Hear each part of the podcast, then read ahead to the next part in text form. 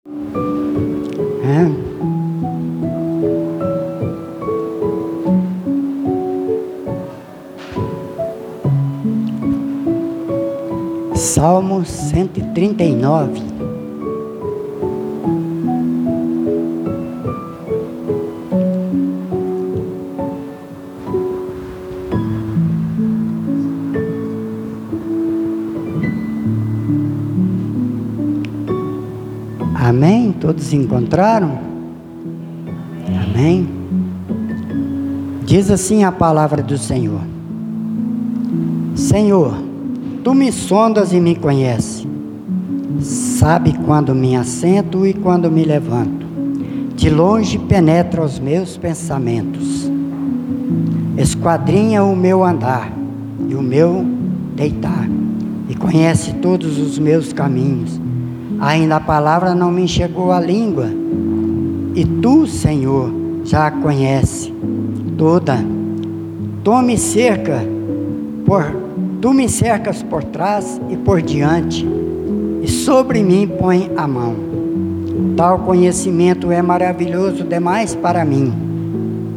Sobremodo elevado, não o posso atingir. Para onde me ausentarei do teu espírito? Para onde fugirei da tua face? Se subo aos céus, lá está sua, lá está. Se faço a minha cama no mais profundo do abismo, lá estás também. Se tomo as asas da alvorada e me detenho nos confins dos mares, ainda lá me haverá de guiar a tua mão, e a tua destra me susterá. Se eu digo, Assim eu digo às trevas: confeito me encobrirão, e a luz ao redor de mim se fará noite. Até as próprias trevas não te serão escuras. As trevas e a luz são a mesma coisa, pois tu formaste o meu interior, tu me teceste no seio da minha mãe. Graças te dou, visto que por modo sombriosamente maravilhoso me formastes. As tuas obras são admiráveis, e a minha alma o sabe muito bem. Os meus ossos não te foram encobertos, quando no oculto foi formado e entretecido como nas profundezas da terra, os teus olhos me viram. A substância ainda informe, e no teu livro foram escritos todos os meus dias, cada um deles escritos e determinados, quando nenhum deles havia ainda. Que precioso para mim, ó Deus, são os teus pensamentos. É como e como é grande a soma deles. Se os contasse, excederia os grãos de areia. Contaria, contaria, sem jamais chegar ao fim. Tomara, ó Deus, deste cabo do perverso. Apartai-vos, pois, de mim, o homem de sangue. Eles se rebelam incendiosamente contra ti. E como teus como teus inimigos fala malícia. Não aborreço eu, Senhor, os que te aborrecem. Não abomino os que contra ti levantam. Aborreço-os com ódio consumado. Para mim são inimigos. De fato, sonda-me, ó Deus, e conheces o meu coração.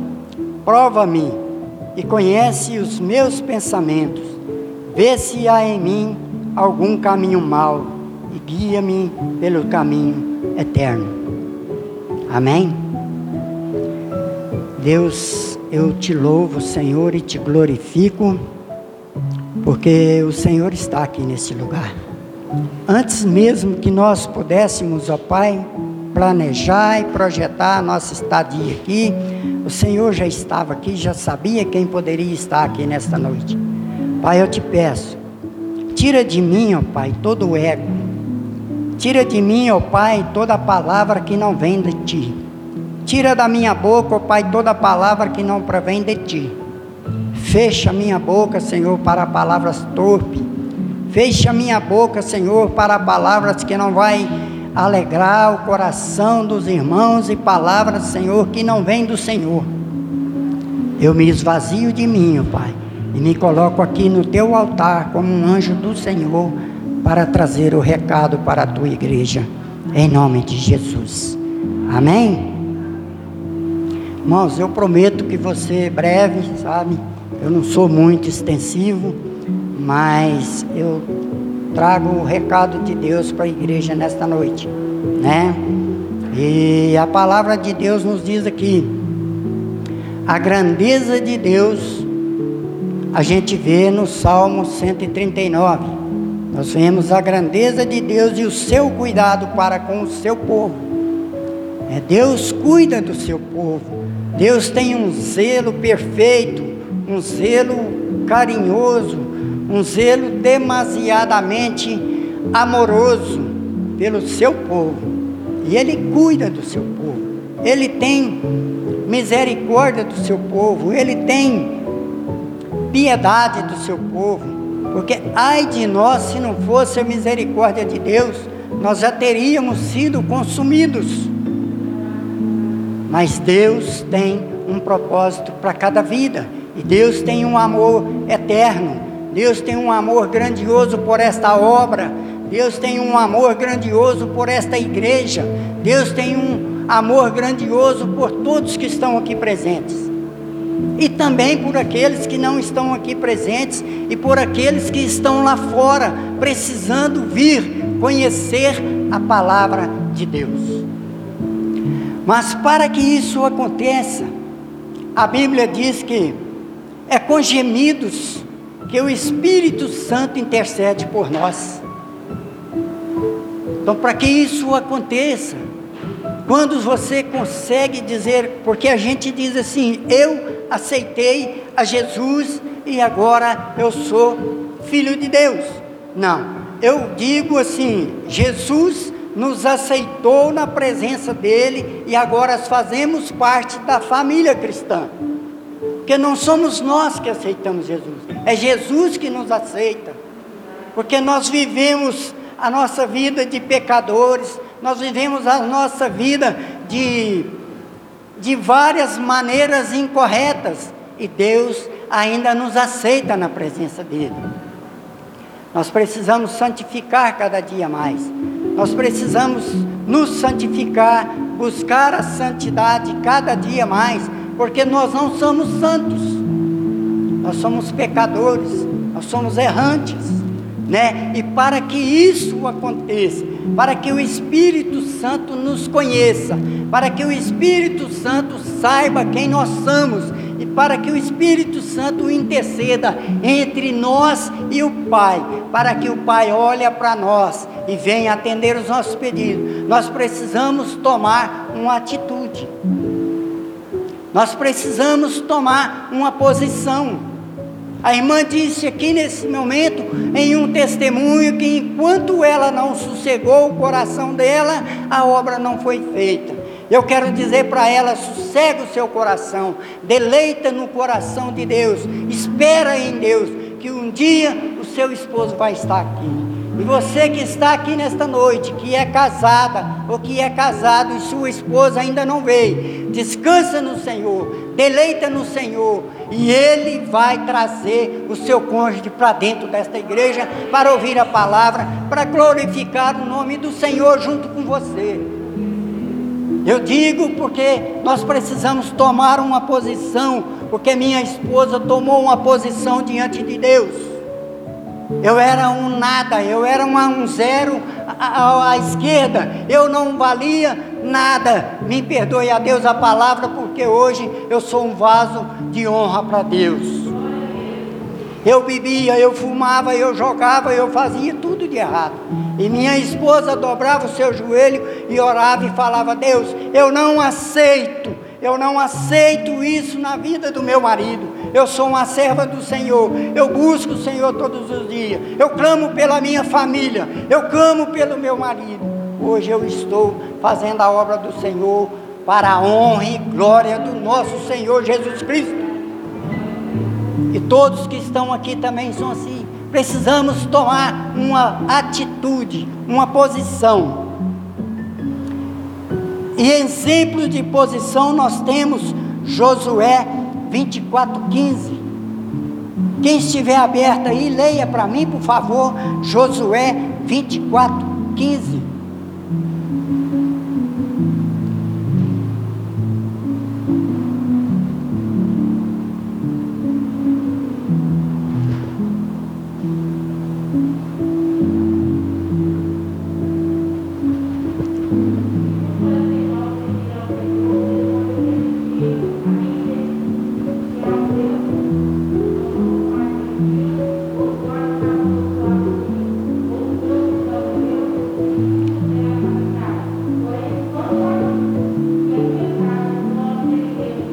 Aleluia, glória. Atitude. Josué tomou uma atitude. Porque naquele tempo o povo vivia buscando, clamando a deuses pagãos, e Josué, depois de atravessar o Jordão, falou para aquele povo: Até quando ficais em dois pensamentos e servir aos deuses dos seus dos amoreus, aos deuses dos ebuseus? Vamos servir, eu vou tomar uma posição. Eu e a minha casa serviremos ao Senhor. Toma uma posição, irmão. Uma posição diante de Deus. Porque Deus cuida de nós. O salmo aqui está dizendo: Senhor, tu me sondas e me conheces. Sabe quando me assento e quando me levanto. De longe penetra os meus pensamentos. Faz um propósito com Deus. Faz um, toma uma posição Seja como Josué, tomou uma posição. E nós temos de exemplo de posição também, irmãos, a vida de Elias. Elias, quando subiu no Monte Carmelo, ele e os seus e os profetas de Baal, ele subiu simplesmente com 40 homens. E os, os discípulos, os, os profetas de Baal, eram 450 homens.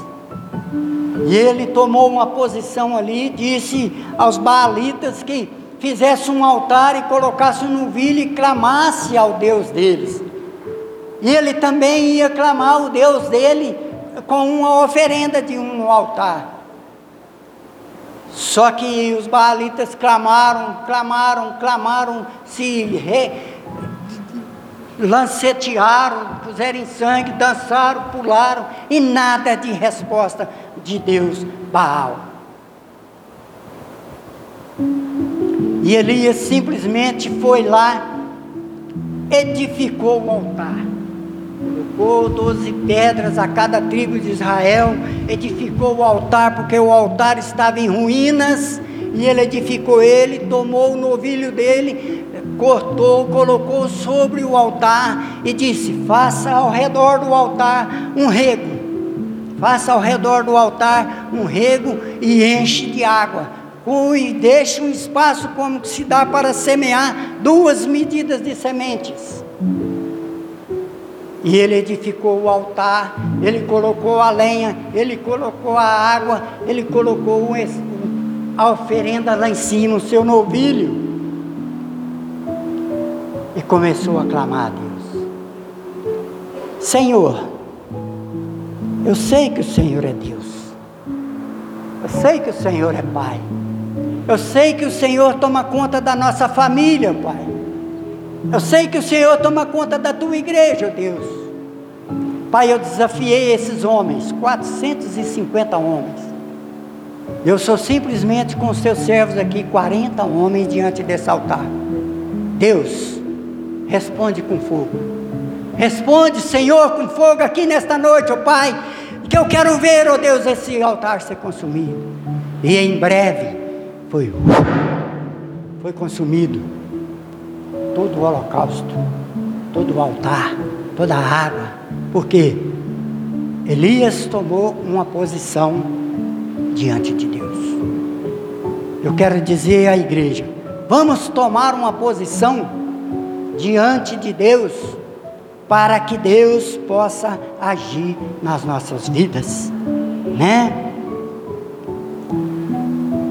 Nos, neste Salmo 139, nós deparamos com os atributos de Deus. São atributos que Deus não nos designa, mas são atributos que a gente vê que Ele está cuidando da nossa vida, Ele está cuidando do nosso ser, Ele está cuidando da nossa família, Ele está cuidando da nossa igreja.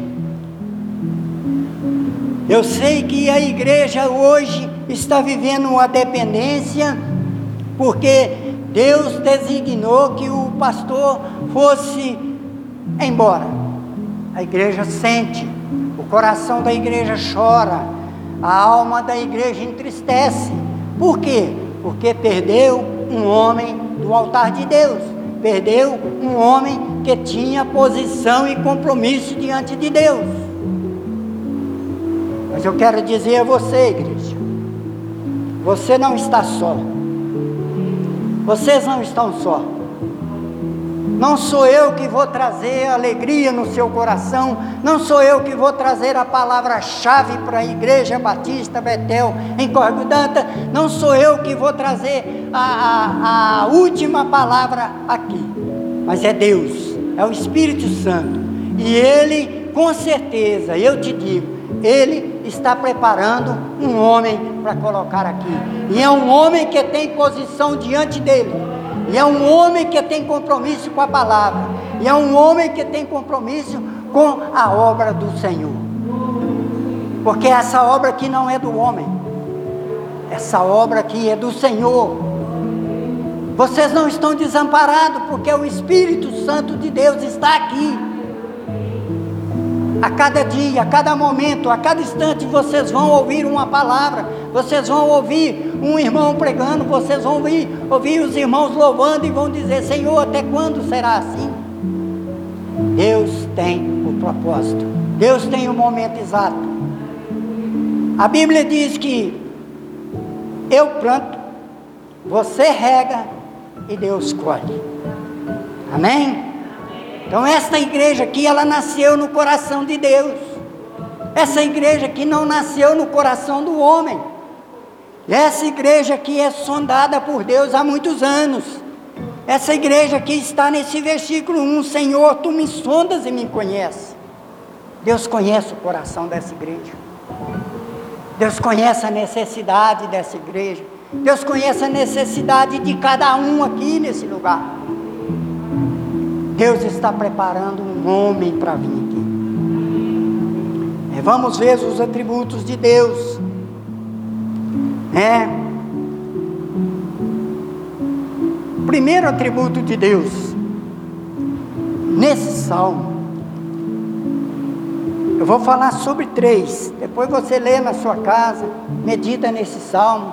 Eu sou apaixonado por esse salmo. Eu acho ele maravilhoso, todos mas esse me fala mais ao meu coração. O primeiro atributo de Deus é a onisciência, né? Versículo primeiro traz a onisciência de Deus. Senhor, tu me sondas e me conheces. Sabe quando me assento e quando me levanto. De longe penetra os meus pensamentos. Esquadrinha o meu andar e o meu deitar. Versículo 1, 2 e 3. Gente, isso é maravilhoso demais para nós. Deus sonda o nosso coração. O coração é terra que só Deus vai. O coração é um lugar que só Deus vai. E sondar, irmãos. Você já viu falar em sondar um terreno?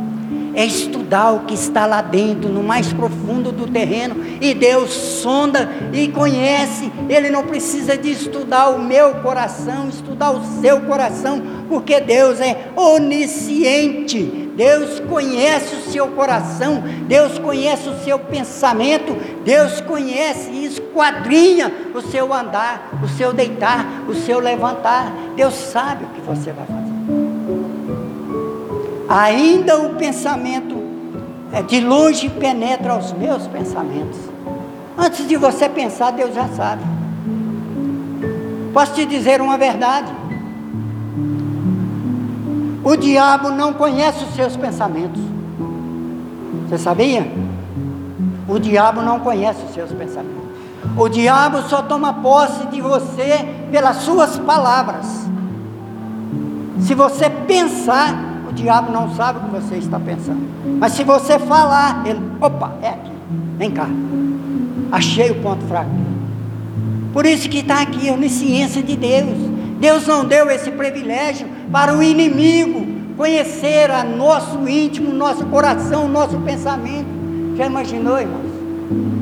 Se o diabo tem a onisciência, nós estávamos lascados, nós estávamos perdidos, porque por mais que a gente esteja no altar do Senhor, por mais que a gente esteja na presença do Espírito Santo, por mais que a gente esteja na igreja, nós temos pensamentos pesados, nós temos pensamentos impuros. Então por isso é que Deus não deu esse privilégio para o nosso inimigo. Isso é nosso, é dele. É onisciência, é de Deus, Ele que conhece. Amém? E nós temos aqui, irmãos, a onipresença. Deus é onipresente. Ele está em todo lugar. Ele está aqui, ele está lá fora, ele está em Belo Horizonte, em Luz, em Minas Gerais, Estados Unidos, todo lado. Ele é onipresente.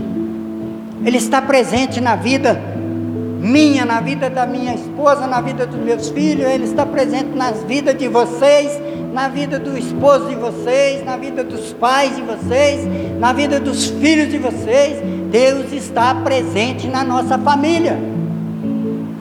Nós não precisamos desamparar a nossa família, porque ela é uma família que serve outras entidades, outras religiões, porque eles são livres. Mas Deus tem a onisciência de conhecer a mente deles e mudar os pensamentos deles. Deus tem a onisciência de tocar na mente, de tocar no coração daquela pessoa que você mais ama, para que ela possa estar aqui com você algum dia. E Deus tem a onipresença. Deus está presente na vida dele que está lá fora. Deus está presente, trabalhando na vida daqueles que você tem buscado para estar na presença dEle.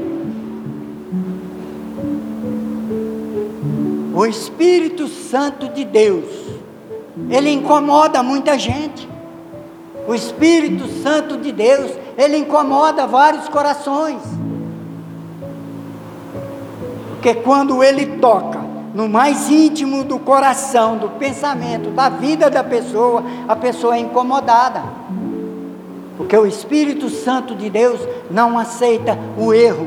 O Espírito Santo de Deus não aceita o pecado. O Espírito Santo de Deus cobra da nossa vida. O Espírito Santo de Deus cobra da nossa mente, cobra do nosso coração. E Deus está presente na nossa vida. O versículo 7 diz assim: Para onde me ausentarei do teu espírito? Para onde fugirei da tua face? Irmãos, olha que, que profundeza desse versículo, dessa palavra. Para onde me ausentarei do teu espírito? Para onde fugirei da tua face? Irmãos, você pode ir aonde você for. A palavra diz assim, ó. O Espírito de Deus está em todos os lugares. Não tem como esconder dele. Quando a gente toma, quando a gente pratica um erro, quando a gente tem uma desavença com alguém da igreja, com um ente querido da igreja, com o seu amigo da igreja, você, com mesmo com o pastor, você diz assim: não vou mais, não vou mais no culto. É aquele pastor que vai pregar, não vou. Vou, vou ficar aqui em casa. Vou, hoje eu vou fugir da igreja. Você pode fugir, pode ir para onde você quiser. Mas o Espírito Santo de Deus vai te incomodar onde você estiver. O Espírito Santo de Deus vai te mostrar o erro. Você não se ausenta da presença do Senhor. Você não se ausenta da presença do Espírito Santo. A palavra diz assim: se subo aos céus, lá tu estás. Lá é o lugar dele. Se subo aos céus, lá o Senhor está. Lá é o lugar dele, ele vai estar. Mas também diz assim: se faço a minha cama no mais profundo do abismo, lá o Senhor está também. Então não tem onde fugir. Nós temos que estar na presença do Senhor, nós temos que tomar posição, nós temos que ser um Elias, nós temos que ser um Josué, nós temos que tomar posição na presença de Deus, porque não adianta nós querermos ausentar da presença do Senhor. Deus é onipresente. Aonde que nós formos, você pode desviar, pode andar pelo mundo, pode andar para onde você for, mas você nunca vai ausentar da presença do Senhor. Eu digo aqui para os irmãos que quando eu me casei, a minha esposa do berço evangélico, toda a vida nasceu, a Igreja Batista Betel de Luz nasceu dentro da casa dela, os pais dela que conheceram o Evangelho e trouxe para a luz. E quando eu me casei, eu tenho um cunhado que é pastor. Talvez alguém já ouviu falar, pastor Salmão. E ele não era muito a par do meu casamento, porque eu era católico, mas católico chorado, doído. Eu brigava pelo catolicismo. Eu era coroinha, eu ajudava a missa, eu fazia tudo. Mas quando eu me casei, não é isso que eu quero dizer, quando eu me casei, eu tirei a minha esposa da igreja. Eu tirei ela da presença do Senhor. E Deus trabalhou na minha vida por vários anos. Nós frequentamos boteco, mesa de jogo, nós jogávamos, nós bebíamos, nós fumávamos, nós fazíamos tudo. E, e ela não engravidava. Certo dia ela entrou numa campanha para engravidar. E ela teve o nosso primeiro filho, que é o Mateus, que é uma benção de Deus, graças. O outro também é uma benção, que é o Moisés. Aí, um determinado tempo, eu tinha uma Brasília já caindo os pedaços, e eu levei ela na igreja. Quando eu parei na porta da igreja, ela disse assim: Vamos comigo? Falei, não. Vou não. Vou não. Aí ela pegou o meu filho para o braço, e ele queria ir comigo embora, ela pegou ele para o braço, eu lembro até hoje. Ela disse assim: seu pai quer ir para o inferno, que ele vai sozinho. Você não vai não. E arrastou ele de dentro da Brasília e bateu a porta. Irmãos, com sinceridade, eu acho que naquele momento o Espírito Santo bateu na minha cabeça e enfiou o Evangelho dentro da minha cabeça, enfiou o desejo de ir para a igreja na minha cabeça. Não sei se foi o medo de ir para o inferno ou se foi a vontade de conhecer Jesus. Eu fui para a casa da minha irmã, não tive sossego. Eu fui para o bar, bebi cerveja, bebi pinga, não tive sossego. Eu fui para a banca de jogo, não tive sossego. Saí dali, entrei naquela Brasília velha, nheque, nheque, nheque, nheque, cheguei na porta da igreja, abri o vidro um pouquinho, deitei e fiquei ouvindo o Evangelho. Depois que ela saiu, que acabou o culto, nós chegamos em casa, eu falei para ela, falei, vem, escuta uma coisa. O que é que você foi contar nossa vida para o pastor? Ela falou, eu, você está doido? Jamais faço uma coisa dessa. Jamais. Irmãos, de ser sincero, tudo que o pastor pregou naquela noite, do momento que eu cheguei ali até o fim, era a minha vida. Era a minha vida. Irmãos, e minha vida foi transformada. Por quê? Eu tomei uma posição. Ela tomou uma posição. Se ela não tivesse tomado uma posição, talvez eu estaria até hoje, bebendo, fumando, jogando, talvez nem vivo estaria mas ela tomou uma posição. Vamos tomar uma posição em atitude em prol da nossa família, gente. Vamos tomar essa posição para a nossa família. Vamos deixar a onipresença de Deus entrar no nosso lar. Sabe qual que é o melhor testemunho dentro do seu lar? Não é Bíblia se chegar e pôr a Bíblia aberta lá assim, eu vou abrir no Salmo 91, porque meu marido vai converter. Não. O maior testemunha sou eu. É a minha vida. É a tolerância. É a presença de Deus na minha vida.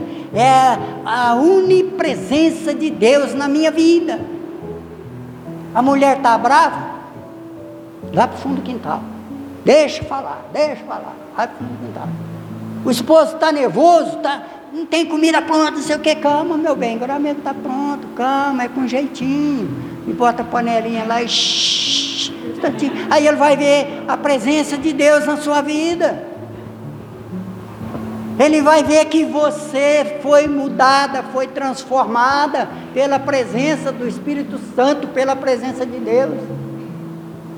O marido chegou em casa, ah, meu bem, hoje não tem arroz, hoje não tem feijão, hoje não tem nada. Calma, bem, calma. Deus proverá, não esquenta a cabeça, não. Agora mesmo tem. Aí dá aquela saída caladinha assim, vai lá no armazém, que deu para comprar um quilo só, compra só um quilo, deu para comprar meio quilo, compra só meio quilo e traz. Ô bem, faz aí amanhã. Amanhã Deus vai colocar mais na nossa mesa. Não para agora não. Aí ela vai ver que você foi mudado ela vai ver que o Espírito Santo, a presença de Deus está na sua vida. Porque a maioria das vidas é assim, faltou isso, faltou aquilo, ah, se vira, não estou nem com você não, o problema é seu. Não. Você quer comer, você faz. Não. Calma, vou fazer para você, calma. Ajeita a roupa para ele tomar banho. Aqui, ó, que agora mesmo a janta está pronta. E o marido, se for preciso, pega a chinela, ô meu bem, tira esse sapato, tá apertando seu pé, calça esse chinelo aqui, ó, vai tomar seu banhozinho ali que eu vou dar uma providência no arroz. É a presença de Deus na nossa vida. E em terceiro lugar, irmãos, a onipotência de Deus. Deus é onipotente. Ele pode todas as coisas. Deus pode fazer essa igreja aqui derramar de gente.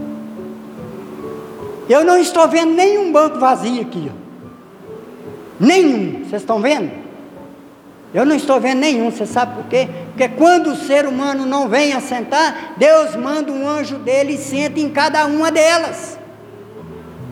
Essa igreja nunca esteve vazia porque Deus é poderoso, Deus pode fazer todas as coisas, Deus é onipotente. A palavra diz assim no versículo 13: Pois tu formaste o meu interior, tu me teceste no seio da minha mãe. Irmão, olha que profundeza que é isso. Formasse o meu interior. Faz uma, uma análise aí na sua mente, faz uma análise aí no, no seu pensamento, o que é o seu interior. O que que funciona dentro de você 24 horas por dia, 360 dias por ano, sem parar, sem cessar. Se ele parar, três minutos, tchau. Deus formasse o meu interior, o meu coração. os meus órgãos. Olha a perfeição do ser humano, olha a perfeição do nosso interior. Deus formou o nosso interior. Isso é a onipotência de Deus. Deus formou o nosso cérebro. Irmãos, olha o que é o cérebro. Antigamente não se falava cérebro, falava miolo, né? Ah, o cara deu uma porretada no outro ali, com o miolo dele voou para todo lado. É, hoje não, hoje é cérebro. A ciência. Isso é a ciência que põe nome. Mas Deus, com a sua onipotência, formou o nosso interior e nos teceu no ventre da nossa mãe. Isso é uma dádiva das mulheres. Mãe. Uma mãe jamais abandona um filho. Uma mãe entre choro e entre lutas de unha e dente, ela defende o seu filho. Tem umas desnaturadas, né, irmãos? Que essas aí a gente nem fala, porque Deus né, trabalha no coração delas em nome de Jesus. Né? Mas olha que maravilha!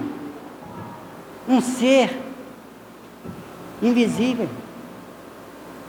Né? Hoje está umas bênçãos correndo aí, ó. corre para lá, corre para cá, caiu, ah, mamãe, mamãe. Aí sabe o que, que é o melhor remédio para machucar de menino? Beijo de mãe. Ela, ah, sarou, sarou, sarou. Se o pai pegar e beijar, ele não, sai para lá. Tá? O filho não é agarrado com o pai igual é com a mãe. Mas Deus teceu o filho no ventre da nossa mãe, os nossos ossos foram tecidos no ventre da nossa mãe. No versículo 16 diz assim: Os teus olhos me viram, substância ainda informe, e no teu livro foram escritos todos os meus dias, todos escritos de e determinados quando não havia ainda. Irmãos, os teus olhos me viram. Senhor, tu me sondas e me conheces. Sabe quando eu deito, quando eu levanto, quando eu me assento, quando eu me. Os teus olhos me viram. Os teus olhos me viram. Mesmo ainda que eu não existisse. Olha a grandeza de Deus. Olha o cuidado de Deus com esta igreja aqui. Antes desta igreja nascer, antes desta igreja estar localizada aqui nesse lugar, Deus já a conhecia. Antes de você ser evangélico, antes de você ser formado, antes de você estar no ventre da sua mãe, Deus já te via aqui. Deus é poderoso, irmãos. Deus é poderoso demais. E Ele trabalha, Ele trabalha dia e noite sem cessar, para que essa igreja cresça, para que essa obra cresça, para que essa obra dê flores e dê frutos, e frutos com abundância. E Deus também na sua onipotência, está trabalhando para a nossa família, pela nossa família. Deus está trabalhando pelos nossos entes queridos. Deus está trabalhando por todos nós que estamos com os pés sobre a terra.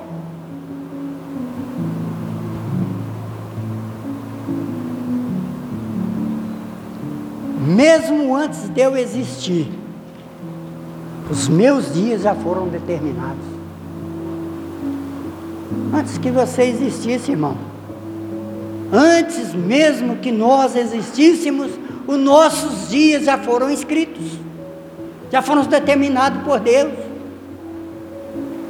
Eu não disse que eu me casei, saí, andei pelo mundo com a minha esposa e tudo, ela tornou a voltar para a igreja, ainda me trouxe para Jesus, porque os meus dias estavam escritos. E os dias da Igreja Batista Betel em Córrego Dante estão escritos. Ela não vai ficar desamparada de pastor, ela não vai ficar desamparada de mestre, ela não vai ficar desamparada de nada. Por quê? Porque Deus tem a sua onipotência, está preparando um para vir aqui. Jesus disse: Eu vou para o Pai, mas deixarei para vós o Consolador, que é o Espírito Santo, e Ele está aqui todos os dias. Seja eu, seja o pastor Altedes, seja o outro obreiro, seja os irmãos da igreja que subir aqui para trazer uma palavra para você, ele traz uma palavra que está no livro do Senhor e que está na direção do Espírito Santo. Porque essa é a onipotência de Deus. Deus formou essa igreja no coração dele. Deus formou esta igreja nos pensamentos dele. Amém? Amém.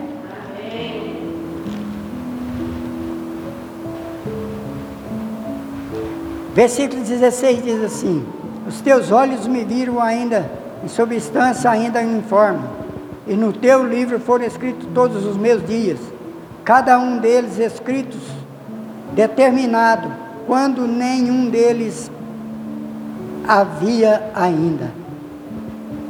Que precioso para mim, ó Deus, são os teus pensamentos, e como é grande a soma deles. Se os contasse, excederia os grãos de areia.